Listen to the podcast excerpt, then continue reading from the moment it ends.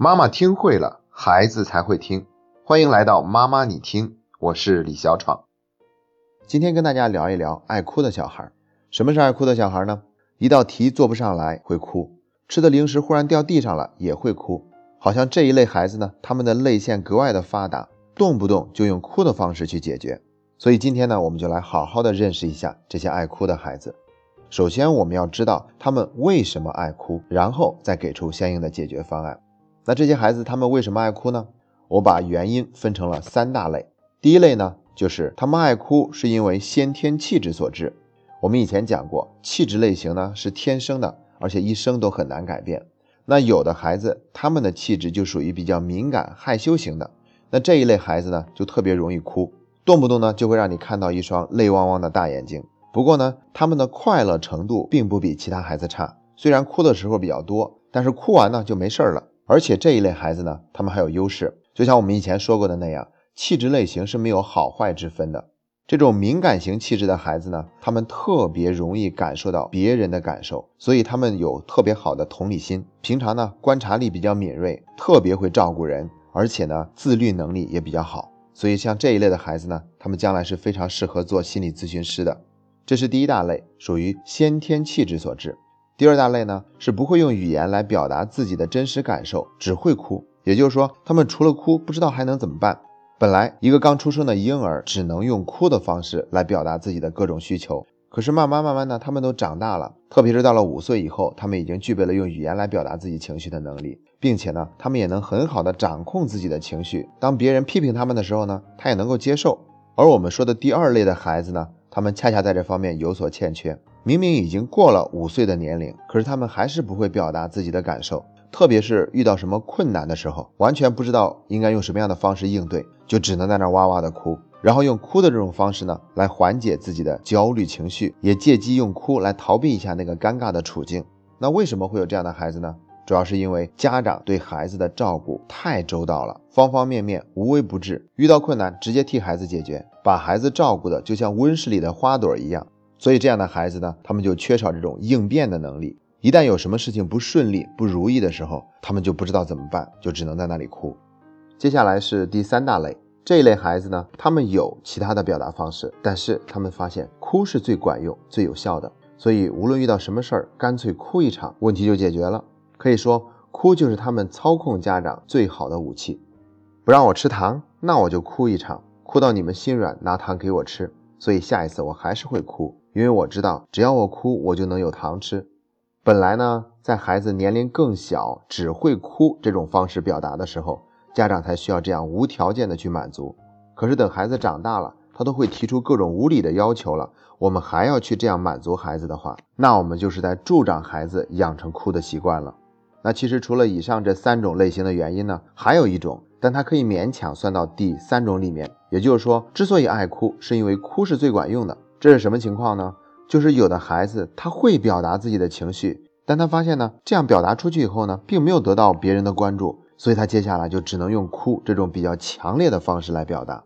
一般来说，这样的孩子家长对他的忽略太多，本来是有的选的，但最后发现哭是最管用的，所以就干脆每次都哭起来。分析完了孩子爱哭的原因，接下来我们给出具体的建议。这次的建议呢，叫做四不三鼓励。我们先来看四不。第一个不叫做不贴标签，你怎么这么爱哭啊？你就是个爱哭鬼，你是男子汉呐，男子汉流血不流泪。像这种说法呢，都是在贴标签。还有一种情况就是我们跟别人提到孩子的时候，就会说，哎呀，我家孩子特别爱哭，这也是贴标签。那有的人可能说，我说的时候没让孩子听见，我觉得这样并不管用，因为我们心里面已经这样认为了。只要我们这样认为。我们就会不自觉地从自己的言行中表现出来，而给孩子贴标签最大的害处是什么呢？就是让孩子更加难以翻身，这是一种无形的否定。我们都说孩子是个爱哭鬼了，那他接下来呢，就只能表现出更多哭的行为。男子汉是要流血不流泪，可是道理简单，又有几个孩子能够马上就做到呢？知道道理是那样的，但又做不到，这不是让孩子更加自我否定吗？所以说，要想做到不给孩子贴标签。我们家长必须在心里面去轻松的看待这件事儿。当我们对孩子有更多一点理解和接纳的时候呢，我们就更容易做到不贴标签了。第二个不叫做不宣泄，这个不宣泄呢，主要是针对于那些先天气质就比较爱哭的孩子来说的，因为这一类孩子他们都比较敏感，也就是说这样的孩子啊，他们听到一句话以后，会比其他孩子更容易胡思乱想。所以像这样的孩子，他们面对大人的焦虑、紧张、愤怒这些情绪的时候啊，他们就特别容易被影响。所以作为大人，我们要格外的放松，控制好自己的情绪，不要影响到孩子。一旦没有控制好，就是把情绪又宣泄给孩子了。然后这个时候呢，要马上给孩子做一些解释。刚才爸爸批评了你一句，并不是意味着爸爸就不喜欢你了，爸爸只是觉得你那一件事情没有做好，在爸爸的心里，你还是一个好孩子。这样呢，就会避免孩子不断的在那里瞎猜，去承担他父母的情绪。第三个不呢，叫做不帮忙。这一条主要是针对于那些除了哭不知道还能怎么办的孩子。他们就是平常遇到的困难太少了，因为家长都直接替他们搞定了，所以他们的应变能力才比较弱。一遇到什么困难或者说不顺利的时候，就只能在那里哭。所以呢，这一类孩子的家长一定要注意，那我们平常要模拟一些困难，没有困难就给孩子创造一点困难，然后呢，不要再像以前那样及时给孩子提供帮助，而是在旁边做好陪伴或者是鼓励一下，让他自己去走过这个难关。其实这个所谓的不帮忙，他就是注意到这种界限感。我们不能剥夺孩子体验困难和解决问题的这个权利。还有第四个不，叫做不理睬。那这一条呢，就是针对于那些以哭来操控家长的孩子的。孩子用哭来操控我们的时候呢，我们就不能再继续强化了。越强化，他以后就越爱用这一招。那怎么做就是强化了呢？两种情况，一种叫做正强化，一种叫做负强化。孩子一哭就得到了他想要的东西，这就是一个正强化；孩子一哭就不用再做一个他不想做的事情，这就是负强化。那说好的规矩，该怎么样就怎么样，不可能因为你哭了我就要让步。所以说，要想根治孩子用哭来操纵家长的这个毛病啊，需要我们家长得狠下心来。所以孩子哭的时候呢，我们既不安慰又不妥协，最好呢就是不予处理，主动忽略掉他的这个行为。让孩子发现，哎，自己再怎么哭，再怎么闹，都是没有用的。不理睬，也就是为了不要强化孩子哭的这个行为。接下来是三鼓励。第一个鼓励叫做鼓励孩子表达自己的真实感受。在我的工作中呢，遇到很多孩子，他们是真的不会表达自己的感受的。那在训练营里面呢，有一种最常见的哭的情况，就是想家了。对于这种情况，我们从来不会给孩子说三个字：别哭了。那我们一般的做法呢，就是问孩子：“你为什么哭呢？”这个时候他们能表达自己的真实想法，就是我想妈妈了，我想家了。那我们要再次表达对他的这份接纳，所以我们会说：“哦，原来你想妈妈了。那像你这么小的时候，我们离开家里也会跟你一样想妈妈的。你这么小，第一次离开家这么长的时间，想家是非常正常的事情。”那很多习惯用哭来操控别人的孩子呢，听我们这样说完以后呢，他就没招了，然后就只能哭得更大声。那就像我刚才说的那样，很多孩子到了这一步啊，他就是不知道怎么样表达自己的感受，也不会提要求。当然，也有可能是他不敢提。如果他还继续在那里哭的话，哭得差不多了，我们都会再主动问一句：“那你这么想家的话，你想做些什么呢？”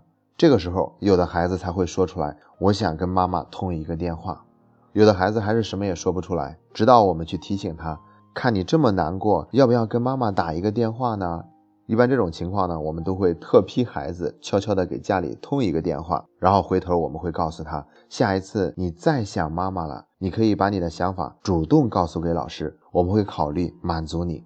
这样呢，我们就是在鼓励一个孩子学会表达自己的感受。第二个鼓励呢，就是鼓励孩子做出尝试，并及时加以肯定。这么做就主要是为了培养一个孩子的自信心。当他能够战胜更多的困难，去做到很多之前做不到的事情的时候呢，他那份自信心就会产生迁移，以至于下一次遇到一个全新的困难，或者是一件从来没有做过的事情的时候呢，他还是会保持信心，而不是产生畏惧心理。我们特别提倡的就是要鼓励孩子多走进大自然，比如说种一棵树啊，钓一次鱼呀。一来呢，这些行为孩子会比较有兴趣。二来呢，就是孩子可以从中拿到各种丰富的体验。同样的道理，也可以让孩子多参与到家务中，或者让他做一些手工。一旦他有很多别人没有的经历，做到过很多别人不曾做过的事情，这种自信心的成长是非常迅速的。接下来是第三个鼓励，鼓励孩子参加一些对抗性的体育运动。所谓的对抗性的体育运动，就主要是指的那些有身体接触的，比如说打篮球或者说是踢足球。那体育运动是可以起到塑造一个人性格的这种作用的，所以呢，让孩子参加这些最好有身体接触的对抗性运动，这对他的这种性格的塑造会有一个很大的帮助，会让他变得更加的勇敢，更加的坚定。当然了，要想让孩子去参加这些体育运动，我们必须要做好铺垫，一定是孩子自己愿意的。如果他不愿意，我们强迫他去做，那结果呢，往往会适得其反。如果孩子实在是不愿意参加这些身体有接触的对抗性运动，我们就可以让他先从练习羽毛球或者是打乒乓球开始，同样也可以对孩子性格的塑造起到一种积极的促进作用。好了，今天的分享就到这里，这是妈妈你听陪你走过的第八十六天。